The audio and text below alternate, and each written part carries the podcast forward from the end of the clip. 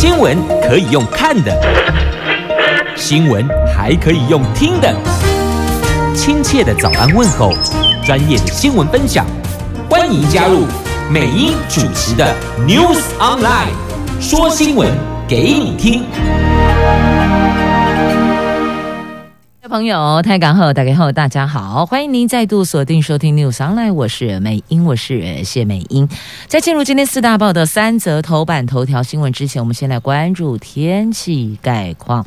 来，在今天北北桃白天温度十五度到二十六度，竹竹苗十。二度到二十五度，全部都是阳光露脸的晴朗好天气。好，来看四大报的三则头版头，中石、苹果、港几条，这都是中国的外交部长王毅，他提建议。推动中国、美国重回正轨，他们希望美国妥善管控分歧，停止诋毁中共，重启互利合作。同时呢，也呛美国说，台湾就是红线，意思是，嗯，不要踩这一条红线啦。那我国则反击，你停止恫吓吧，三不五时就到台湾海峡来逛大街，这个不是恫吓，什么才叫恫吓呢？而王毅也首度回应拜登，那中国外交部长扯新疆是人权典范啊？新疆什么时候成了人权典范了？好，这中时跟苹果头版头哦。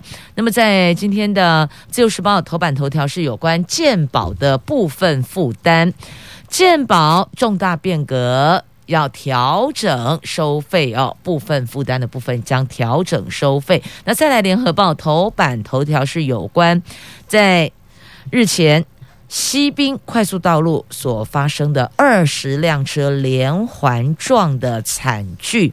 这一场车祸撞出了浓雾侦测器的问题，整个西滨才一座浓雾侦测器呢。现在交通部长说，一年内要设十六处，要亡羊补牢。你们觉得，我们好像过去到现在，不管什么事情都在亡羊补牢，对吧？因为车祸，所以才注意到了浓雾侦测的问题。那也因为只有。一座浓雾侦测器，因此要赶快增设。那为什么之前不增设？而且指的是西滨一年内设十六处，那为什么不全体总体检呢？无论所有的高速、快速，还是公路，或是省道、县道，任何只要可能。有浓雾产生的路段都应该一次总体检，不是应该这样子吗？而不是这边发生车祸了，好，我们来亡羊补牢这里，然后那边有状况了，我们再去亡羊补牢那里。那为什么我们要一个亡羊补牢的执政团队呢？不管任何人执政。不管任何政党执政，都应该要超前部署，不是要这样子吗？而不是闹出了人命，我们才来赶快要做什么？那边出了状况，然后赶赶紧要去补强什么？这个不对嘛？不应该是这个样子的嘛？好，这是在今天联合头版头条的新闻。来，我们关注详细的新闻内容。我们先来看的这个健保重大变革。健保重大变革，除了加严旅外国人停付保制度之外，也将推行药费检验检查部分负担。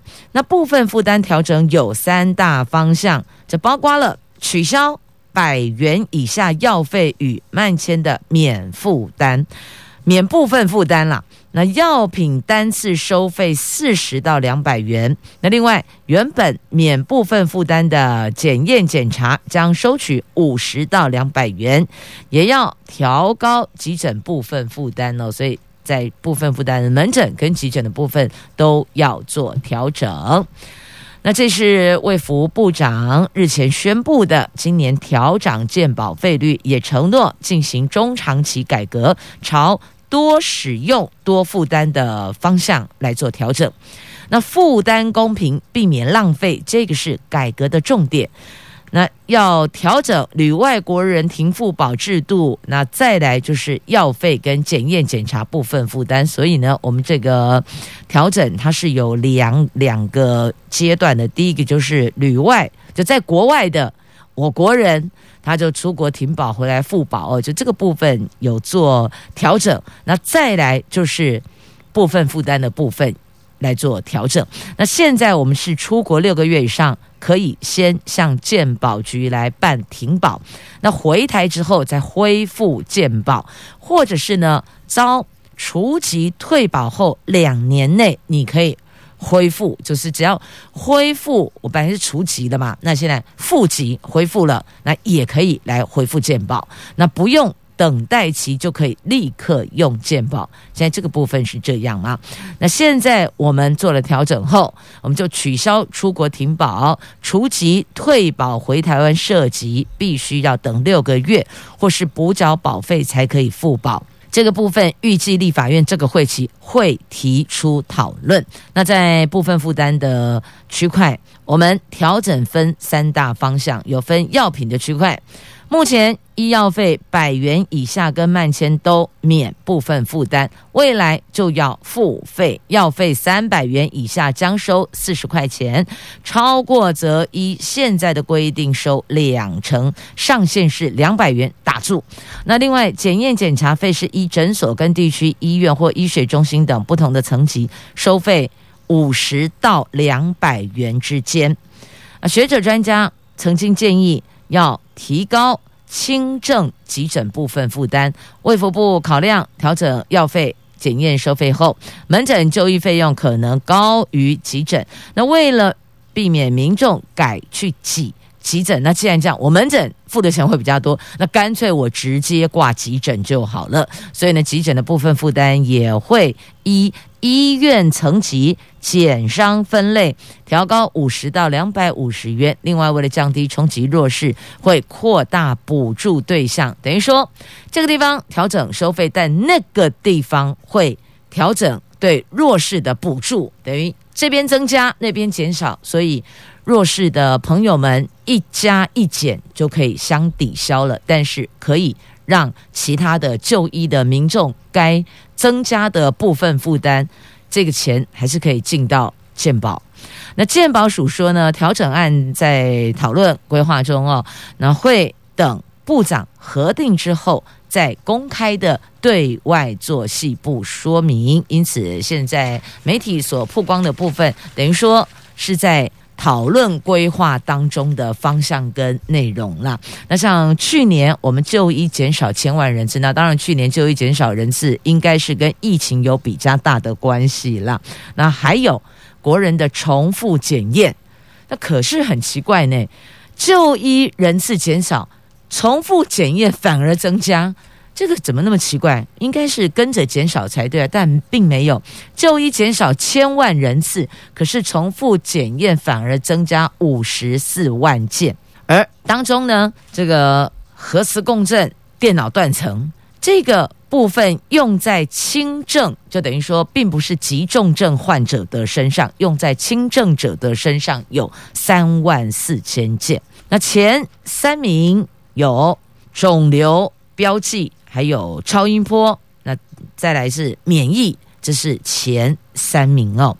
那现在检验检查吃到饱，因此有人觉得这一块的资源是有浪费的，要做检讨，所以做了一些调整哦。那到底要这个要防止检验腐烂，应该要怎么做呢？一届的建议哦，来自一届的建议是。高阶检查应该提高负担，也就是回到了使用者付费的方向。虽然我们有缴健保，但如果针对高阶检查的区块，是不是应该也要有一些自己的负担而，要再把它给提高来哦？那部分的负担要扩大弱势补助对象，但民间团体也呼吁说，近贫族也应该受到保障。哦近贫就接近贫困，近贫族也应该受到保障。像这段时间，家庭主要经济者失业了，或者失业，亦或者临时工，他们难以负荷，可能因为这样，他就不去看病了，结果就小病拖嘎变严重的重症，因此轻症会拖到重症，所以这一块。也是我们在调整部分负担，必须要先去构思到的，会不会因为这个样子，有人干脆就不看病了哦？好，这是在今天自由头版头条的新闻，因为跟所有的国人朋友有直接相关，因此拉出来先带您聚焦详情，您自行翻阅内容或是 Google 一下也是可以的。继续呢，我们来关注的是有关西滨快速道路要增设浓雾侦测，那么已经说过了，应该一次总体检啊、哦，我们。所有的道路，只要它可能会产生浓雾的路段，是不是借着这一次，我们就一次到位，让需要有浓雾侦测的讯息提供给用路朋友的路段，都能够有这个侦测器的设置哦。这话说。前天的清晨，台六十一线西滨快速道路云林段起了雾霾，结果造成了二十一辆车在雾霾区追撞，两死八伤。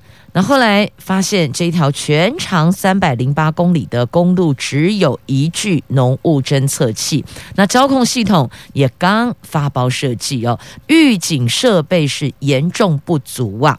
那交通部亡羊补牢，林佳龙昨天召集了两次会议，敲定了七大道安改善计划，包括西滨比照国道规模，在一年内设置十六处浓雾侦测器，那一个月。内借用高速公路局浓雾侦测器备品，完成诗作云林四湖路段及嘉义东时段两处能见度，也就是浓雾侦测器，也叫能见度仪呀，就告诉你。你大概距离你你只能够看到多远的距离，因此也会有个建议的速限了哦。那八个月内完成彰化到台南路段有六处能见度仪，一年内完成全线十六处。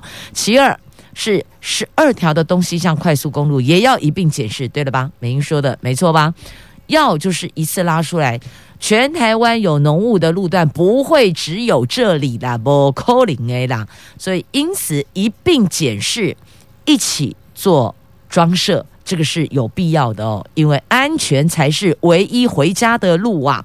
那公路总局将另外和气象局研议规划设置位置还有数量，希望能够达到快速公路全线设置的目标啊。那现在在这段时间，那可能我们就是增派巡查，那提供讯息，及时将状况传送给用路朋友，让我们可以提高警觉。那么西滨这一套设备要增强，大概要两三亿的公帑。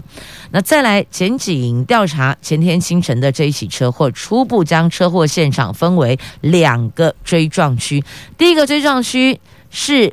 林姓驾驶追撞前方载瓦斯桶货车之后，遭到后方自小客及载运饲料的货车追撞而送命。那第二个追撞趋势刘姓驾驶追撞前方自小客，再遭后方砂石车追撞，坐在右前方的乘客因为开车门又遭后方车辆追撞，因此丧命。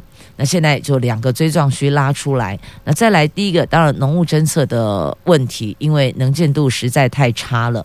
那再第二个就是呢，可能大家在急的时候忽略了一个小小的重要的关键，就是你得你开车门前你得确定后方没有来车，但问题来了，有浓雾啊，它能见度只有五米六米。当你看，你觉得后照镜看起来后方没有看到有车辆过来，也有可能你一开车门，后方车追撞过来，所以什么样的可能性都有哦。因此呢，也要提醒所有的朋友们，如果你进入到能见度差的路段，为了安全起见，不妨也可以思考按下警示灯，你就让车辆的四个闪灯就把它启动，放慢速度，依序前进。这个是。在没有雾灯的情况之下，也没有浓雾侦测器啊，或是大雨滂沱的时候也是啦哦，水花溅起，你其实视线就模糊了。大伙儿类似用这样的方式来彼此相互提醒，这也是一种在碰到这样路段的时候，驾驶朋友必须要启动的紧急应变。那还有一个很重要，就是现在有些车辆啊，它有一个那个叫自动跟车，是不是？反正你就把它启动，它就会自己去侦测。哇，太靠近它会减速，那距离比较远，它会它自己会调整那个速度，对不对？但如果碰到类似这种能见度不佳的路段，不论是浓雾还是大雨滂沱造成的。记得一定要把它关掉，因为它那个反应区间的距离不够，所以等于说你就算侦测到了，或是他要做调整时，也许那个时候也来不及应对。所以呢，这个时候建议还是把它给关掉，会比较安全。好，这一次是因为连环追撞车祸，交通部亡羊补牢，拍板了。七大道路安心，呃，这个道安改善叫做道路安心驾驶改善哦，道安改善哦。那雾季的时候有国道一号、三号，那有西滨快速道路六十一号道路哦，在雾季的时候，十一月到三月这五个月要特别留意。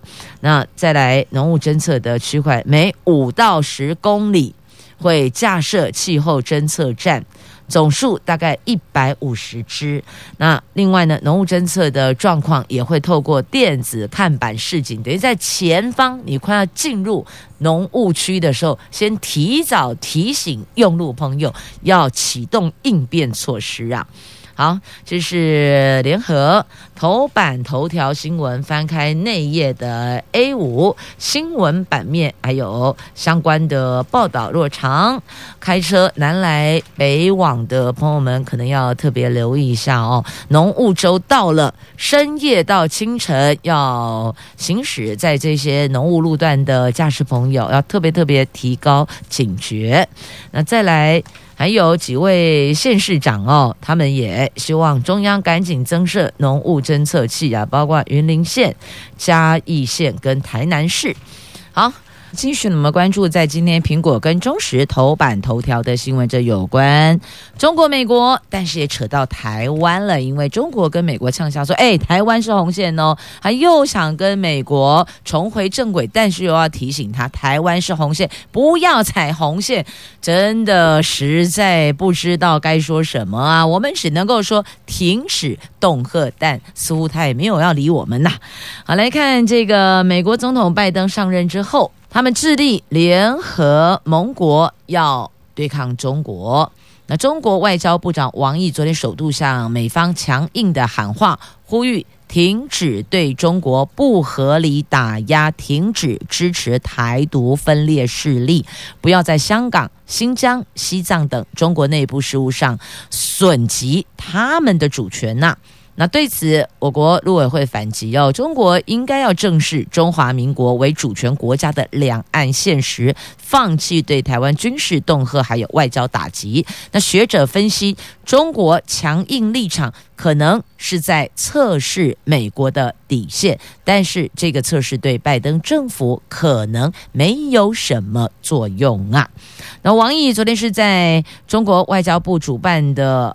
论坛中以对话合作、管控分歧、推动中国美国关系重回正轨为题来做了这一番论述。他对美国喊话，摒弃对中国的各种偏见，让两国关系重回正轨，而且要求美国停止纵容甚至支持台独分裂势力的错误言行啊！那对于王毅的说法哦，这大部分的其他的非。中国籍的人士的看法都觉得这中国逆撞世界价值啊，这奇怪，这也不是你的，那个也不是你，硬要说我们是你的，然后还要别人不要来踩这个红线，你不觉得很好笑吗？难道你可以随便说隔壁人家的什么什么啊东西是你的？你隔壁邻居？你的偷对，你讲黑的是歪，你不觉得很好笑吗？明明是人家的名，不是抓诶，人讲下面抓头不利，抓尾不名啊！你恭喜你耶，不觉得真是贻笑大方？对他们一直活在幻想的世界当中哦。好，那再来，那美国的这个态度又是如何呢？啊，那美国国务卿布林肯说，川普对中国采取强硬政策是对的哦，就是日前这他说的，的确。不能够态度有所这个松动或是退让，你必须要坚定立场。如果要跟中国谈判，亦或者他们要重新建立一个新的国与国的关系的话，这一个底线要抓住，相互尊重，大家都会要共，但是常常逾越了。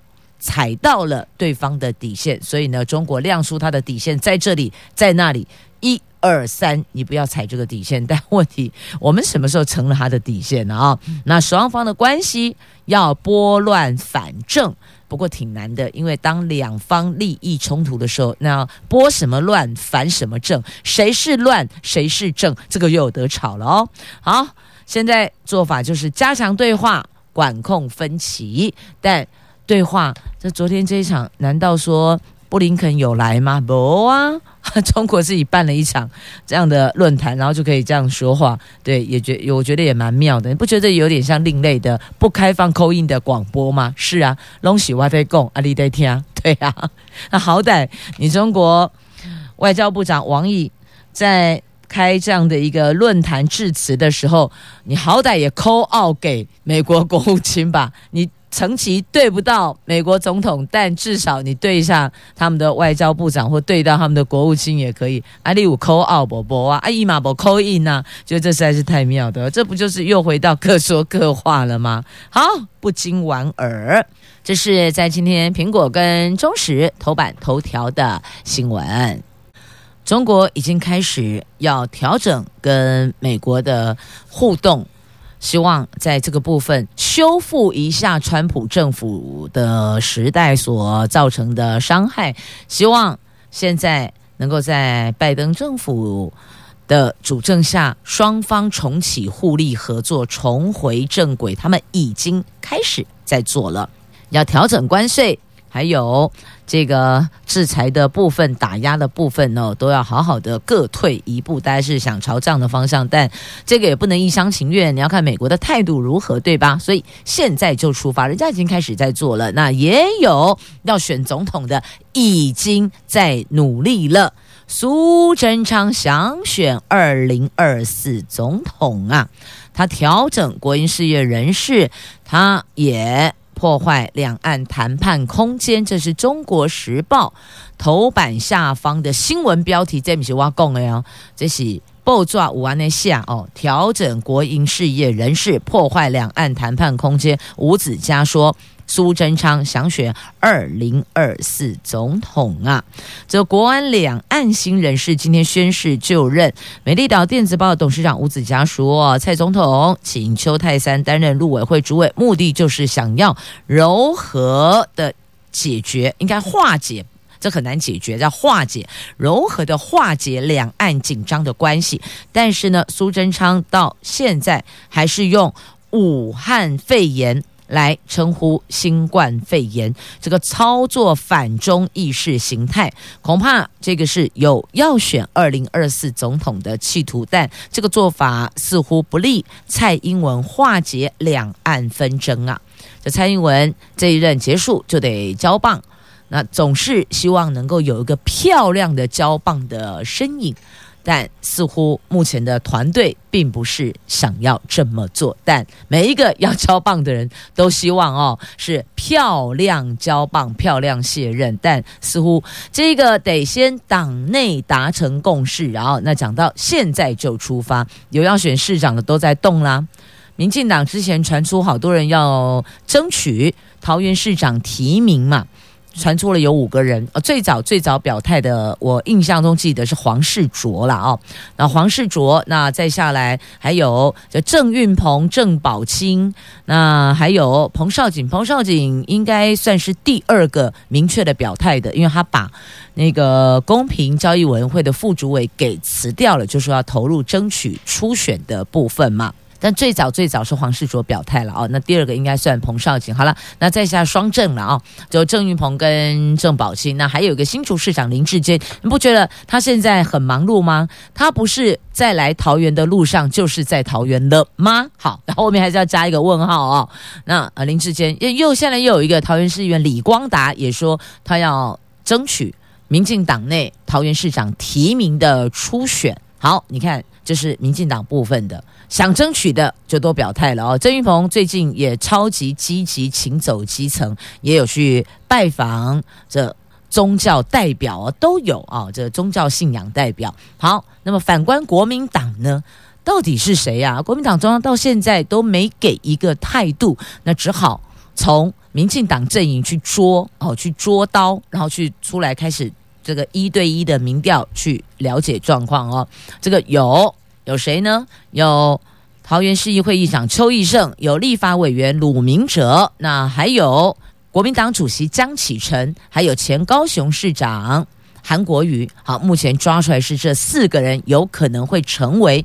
第三届国民党提名的桃园市长候选人啊，因为现在这国民党没宣布他们的游戏规则，我们旁人这路人甲乙丙丁哦，这虽然走过路过不错过，但也不能干预啦。但目前抓起来大概是这个样子哦，所以现在就出发想选的，是不是更积极努力的表态？我要争取，而不是都很客气的说啊，不不不，你如果有更优秀的，如果什么，我也没有一定非要选到底不可。你的意志都不坚定的，你让想要挺你的人如何能够力挺？到底呢，所以大家态度就会摇摆了嘛。所以这是蓝绿目前现在就出发的差异呀。继续了吗？关注我在今天中时头版还有这一则新闻呢，你知道吗？可能到明年我们还是得戴口罩生活呀。这美国总统拜登二十一号警告，受到新冠病毒出现变异，还有疫苗生产可能中断等不确定因素的影响。美国今年无法恢复正常生活，而白宫首席医疗专家福奇也说了，美国的疫苗接种还不足获得群体免疫，所以。悲观的估计，美国人到明年可能还是得继续的戴着口罩生活。他强调，美国死亡总数超过五十万人是可怕的历史性里程碑。那对此呢，《纽约时报》特别在头版发布了一个由超过五十万个小点点构成的图，象征着逝去的生命。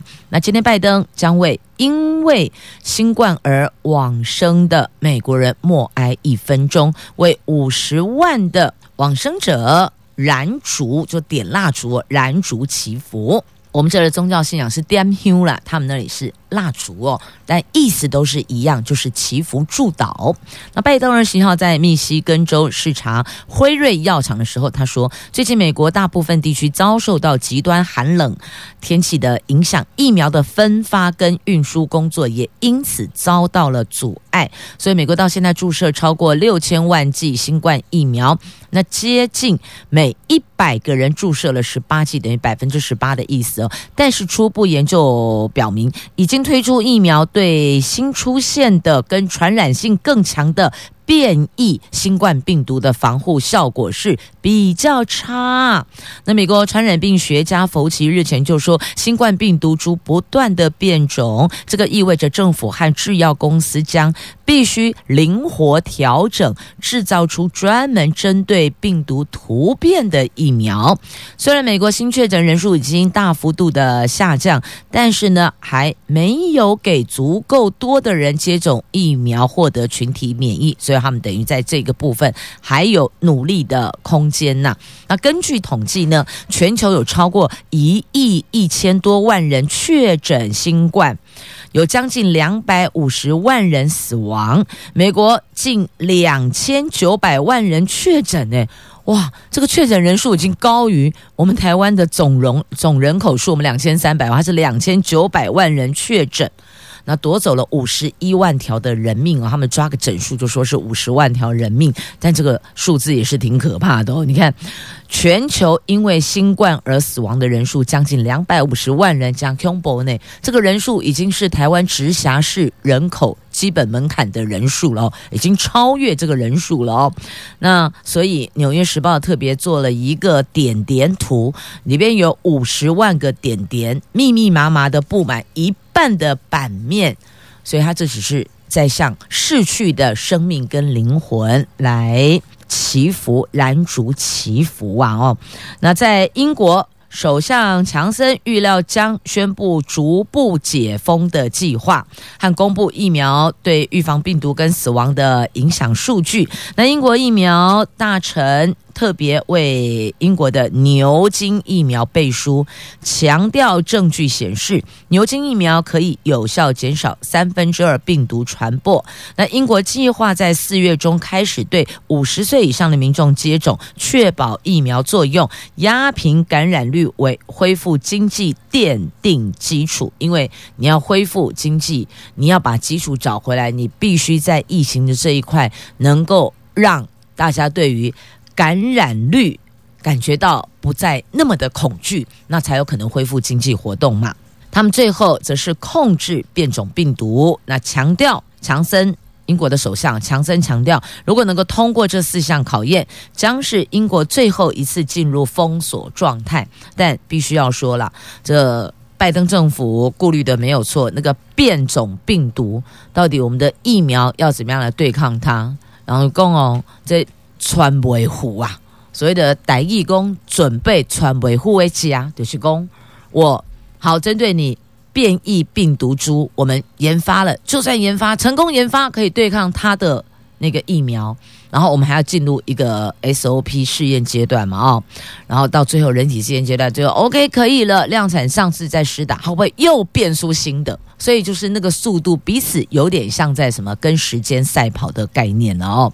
好，那总之重点听到了吗？明年可能还是必须要继续过着戴口罩的生活啊。好，那再来开学了。昨天开学了，有四千名的境外学生，东吴针对检疫部分有补助啊。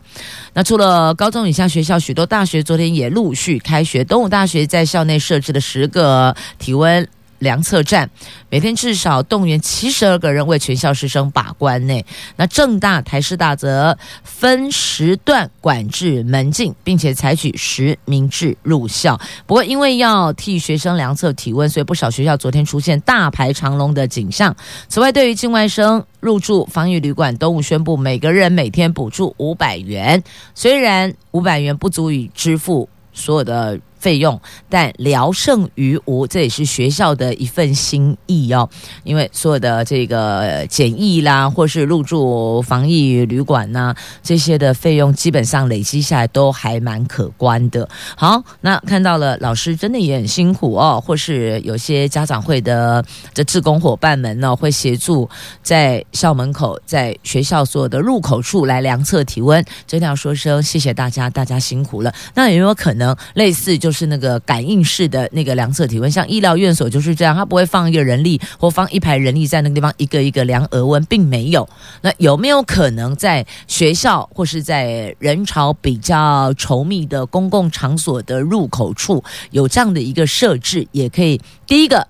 降低人跟人近距离接触的风险，因为你要量额温，你还是得靠近他，你总不可能这个能够保持社交距离一米半帮他量额温吧？不可能吧？你以为你是长臂猿吗？并不是嘛。所以这个部分是不是学校？或是各县市政府的教育单位，在这个部分也能够挹注一些，让人口比较多的学生数比较多的学校，可以优先在这一块有一些喘息跟舒缓跟保障安全的。空间的构思呢？那再来，如果有些学校的家长会，假设因为学校去申请这个经费，可能碍于一些法令等等的要解套，要如何哦？我还得走那个流程，招会流程哦，诶，招就雇诶，或是家长会又直接家长会内来募款。自由募款，然后为学校来添置这一套设备，让孩子们跟老师可以得到彼此双重的安全的防护保障呢？这个可以思考提出来，大家可以讨论，没有一定非要这么做，因为那一套设备坦白讲也不太便宜呢。好，这里就要非常这个谢谢有些学校的家长会啊，他们就会毛起来，那也有这个会长。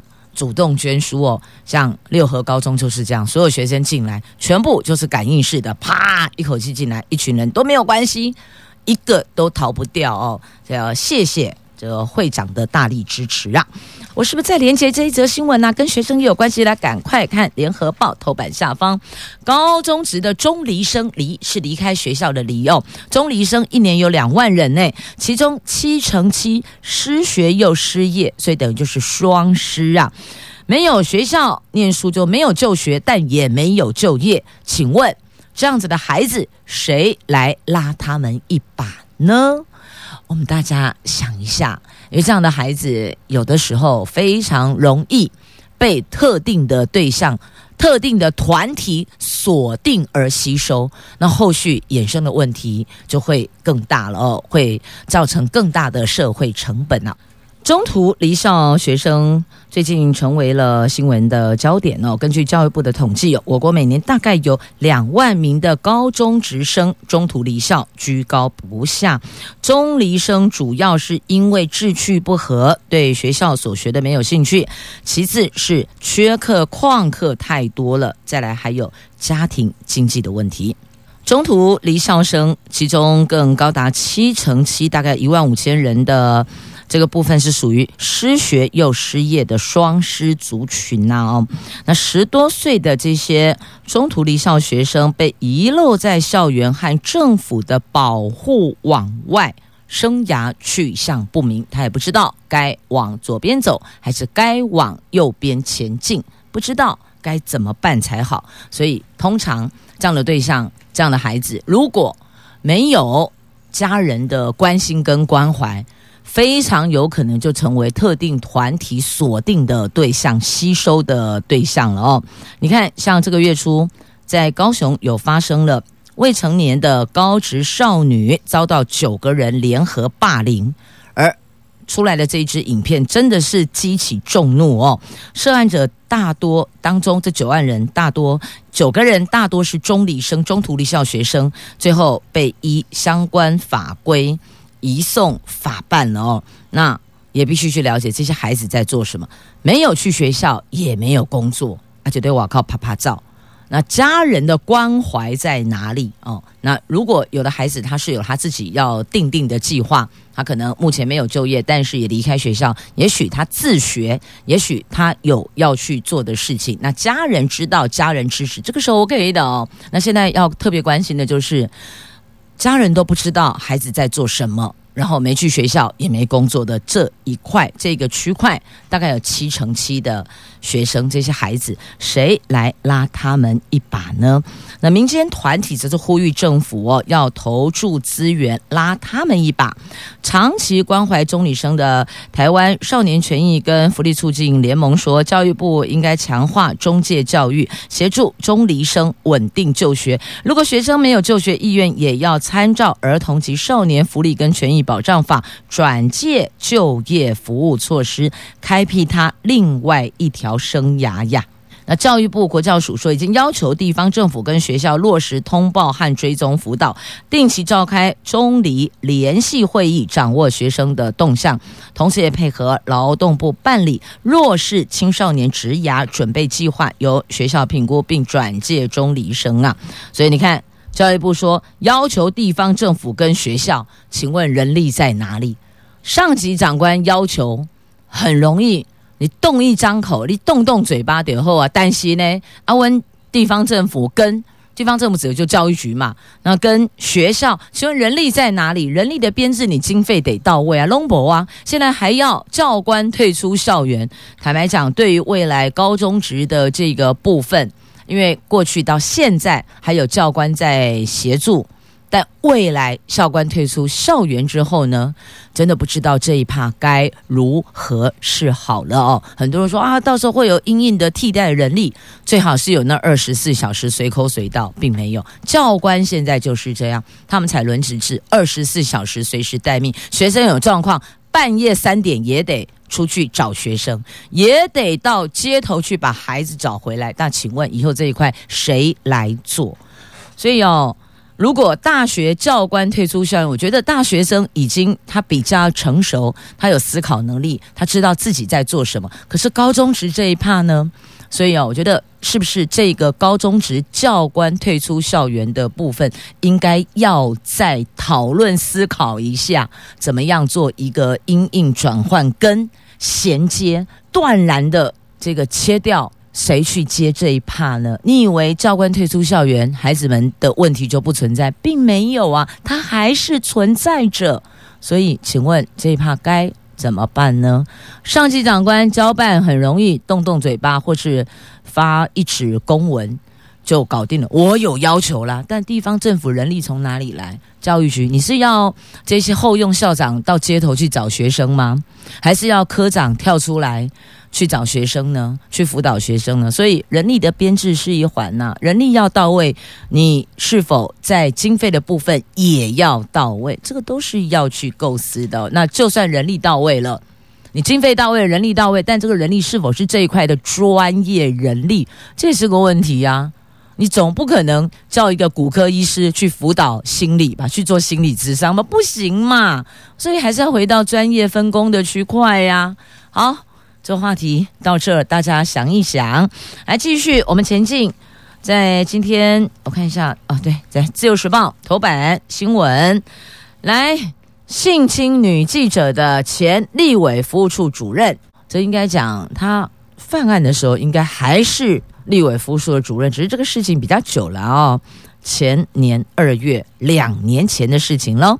当时是亲民党立委李鸿钧新庄办公室主任，这个张姓主任，他对两名女记者有不当的肢体碰触跟要求，那事后还大动作召开记者会。反驳他遭设局仙人跳，那新北地方法院依被害人指证，还有他们也请出了证人、司机、计程车司机啊等证人证词，认定的确这一名张姓主任有不当行为哦。昨天依强制猥亵及性交罪重判七年。你看，喝酒会误事就是这样哦。你喝酒如何保持清醒？那再来有些行为举措哦，这非常的不妥当。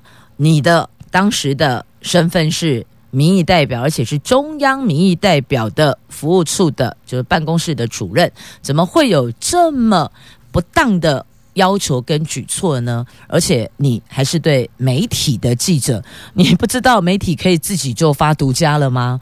哎，我现在摇头啊。所以喝酒会误事，就是这样。然后后来他说是仙人跳啊，到底是仙人跳还是这个猥亵性交？这个我们非当事人不清楚，但必须要强调，什么身份跟什么对象互动，什么场域、什么时间，保持什么距离，这个是最重要的，对不对？保持一个。现在讲叫做异性叫社交距离的，但我的意思是说，人跟人之间，我们的职务工作而互动的该有的那个分际尊重的距离，还是要拿出来，要不然现在就变成就是一人一把号，各吹各的调。这个说仙人跳，那个说是这个呃猥亵等等的哦，所以这个闹上法院，你不觉得也是另外一种不约束自己行为而造成浪费司法的？社会的负面教材吗？是啊，是这样子啊。好，来继续，我们再来看这邱泰山说修营业秘密法，要保科技命脉，进行跨部会的协调，保护台湾的产业技术。新任的陆委会主委邱泰山今天上任哦，他昨天接受媒体专访时指出。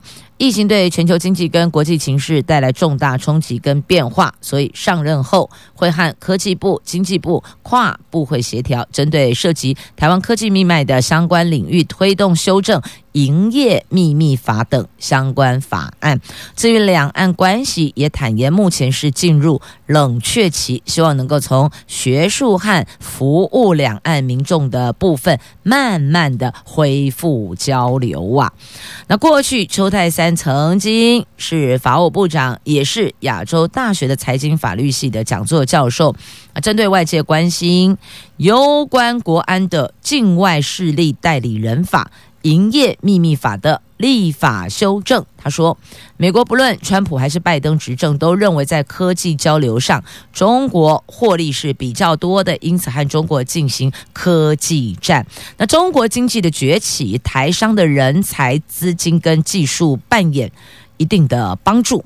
因为目前台湾在一些高科技的领域仍然是领先的，为了避免中国进行不公平的竞争方式，因此如何保护台湾具优势，而且涉及科技命脉的产业跟技术江汉科技部、经济部跨部会协调，把范围界定出来，进行包括营业秘密法等相关法案的修正立法，并且要强力执法保护，也会和法务部调查局合作，了解曾经侦办过的类似案件对案运作的模式，得知己知彼，才能百战百胜嘛。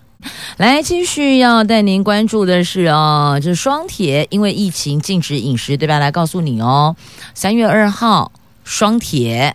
开放饮食，这二二八廉价高铁全车对号座，台铁取消站票限量。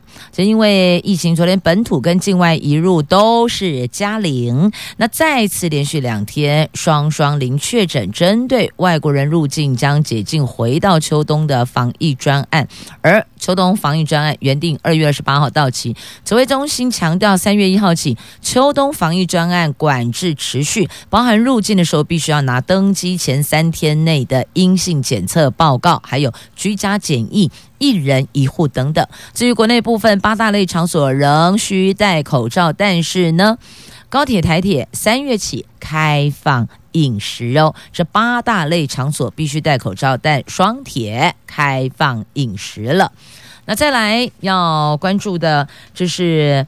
企业留用中高龄者每年最多补助五十万元，那劳动部有四大补助，现在起就可以申请了。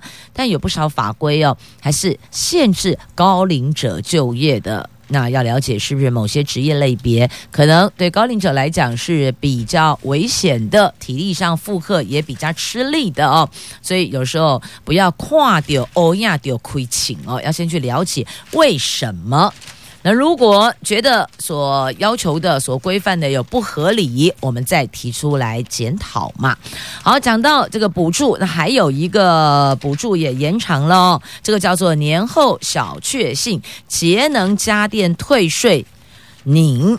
要往后延两年的时间呐、这购买节能家电的退税优惠原定今年六月十四号到期。那为了鼓励大家持续购买节能家电，所以财政部昨天预告了修正草案，要将退税的优惠再延长两年，到二零二三年的六月十四号截止。各项适用条件不变，拢赶快好来再来劳保年金给付，平均一个月领一万七千人，所以你换算一下发现哦，等于有高达百分之六十六的请领者是低于一个月两万元的哦，所以他说那个一万七是平均嘛哦，那一个月月领大概四万的只有八百多个人，那月领两万以下的有百分之六十六。所以你看，金字塔顶端的比较少。那综合一下之后，平均月平均月领一万七，月领一万七，如果你还得要租房子的话，大概左手进就右手出喽，差不多连吃饭钱可能都没有了，因为还要缴交管理费啊、水电瓦斯等等的这基本的生活的日常。所以你看，一万七真的无法生活。假设你还得要租赁房屋的话，那如果不租赁房屋，一万七也是基本上以现在的物价来讲，马西贵料就俺呢啦。好，这是有关月退的部分。那也要提醒所有的朋友们哦，这劳保年金领月退，你得先换算好确定数字，因为有人就因为日期上的落差，结果。新的那个分润没进来，最后他是少领了二三十万元哦。所以如果您是譬如说一次退的朋友，你可能这一趴的计算要更精准哦。特别提醒您。好，那再来我们要看的这个是缅甸，我记得刚刚好像有看到那个缅甸，因为现在动荡不安呐、所以那里的政局不稳，也请所有的朋友们。也可以，如果有亲朋好友在缅甸的话，是可以哦，电话视讯关注一下他们。那再来，我们要关心的是呢，桃园的大型集会跟学校租借三月份可以解禁喽，因为疫情趋于和缓，那长照站恢复运作，还有医院的探病陪病的规定哦，可能要二十五号再来讨论了。好，那再继续，我们要关心的就是二二八连假去哪里玩呢？这是台南大鱼的祝福，好好玩。来看看这个，这个这鱼真的好大哦。然后你看一下它的那个特殊造景造型哦。那台南各地的木棉花、向日葵、百日草、波斯菊等等等努力开放。那盐水、月津港、北门游客中心等有照明艺术作品，还有灯会。那不能错过的有最近在获得二零二零美国照明设计奖的安平巨型装置艺术，叫做“大鱼的祝福”。大小的大哦，鱼就是美人鱼的鱼哦，这大鱼的祝福，这些都值得走访。